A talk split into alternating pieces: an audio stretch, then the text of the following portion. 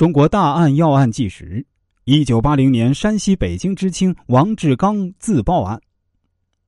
一九八零年十月二十九日下午六点，轰隆一声巨响，北京站及其附近地区的人们同时感到脚下剧烈的颤抖。人们循声望去，只见一股浓烟升腾在北京站上空。爆炸发生的当天，北京站候车大厅有旅客八千余人。爆炸发生的瞬间。北京站候车大厅所有旅客都被山崩地裂般的震颤惊得目瞪口呆。爆炸中心位于车站二楼南走廊的正中。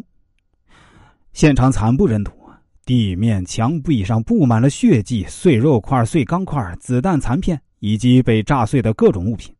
走廊顶部的吊灯以及走廊内部的九块玻璃被炸飞，爆炸波及面达七百多平方米。抢救工作是在爆炸发生十几分钟后开始的。爆炸当场炸死一人，九人在送往医院途中或抢救中死亡，炸伤八十九人。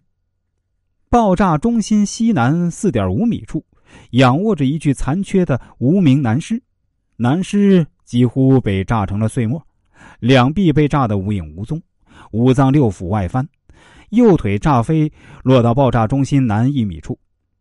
这无疑是新中国成立以来一起罕见的爆炸案，案情严重不说，单就案件发生的位置，就构成非同一般的案件。因为北京站既是全国铁路客运的重要枢纽，又是首都的迎宾门，而且北京站距离全国政治中心天安门广场近在咫尺。公安部责令市公安局和北京铁路公安处共同组成专案组。调集刑侦技术人员五百八十余人，立即投入调查工作。当晚，消息就在北京民众中传开，许多人在震惊之余表示愤慨，也有许多人对爆炸事件的各种原因进行猜测。有人认为与当时的国内政治环境有关。正在这时，市公安局陆续收到署名史秋民、悬崖人的恐吓信。信中嚣张的叫嚣，要制造比火车站事件大七七四十九倍的事件，下次爆炸事件在外宾中发生。云云，难道真的像那个外国媒介猜测的那样，是一起恐怖活动？疑惑如群众分析的那样，是有政治原因的？现场无名男尸成罪魁祸首，外界沸沸扬扬时，侦查员却冷静的从现场下手查找元凶。历时七个多小时，刑侦技术人员在七百余平方米的现场一寸寸的观察、清理、提取一百零三块碎钢片、八十四发子弹弹头、弹壳的残片、一百二十六块被炸飞的人体组织以及集成电池碎片。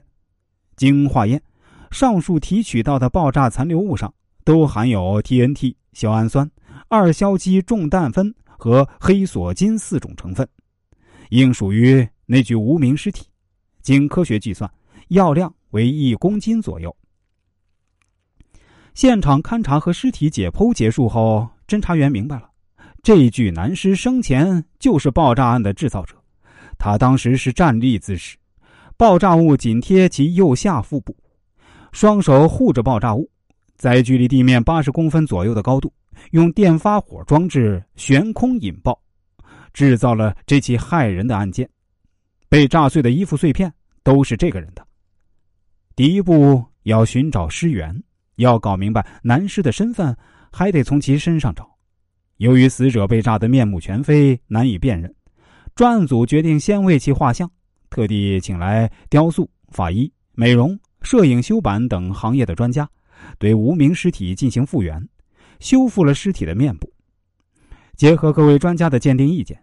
刑侦技术人员认定，死者年龄在三十至三十五岁，身高一米七，方圆脸，小眼睛，高颧骨，两耳前肋部有稀疏的小粉刺疤，皮肤较黑，留有络腮胡，留长寸头，体格健壮，肌肉发达，应该是体力劳动者。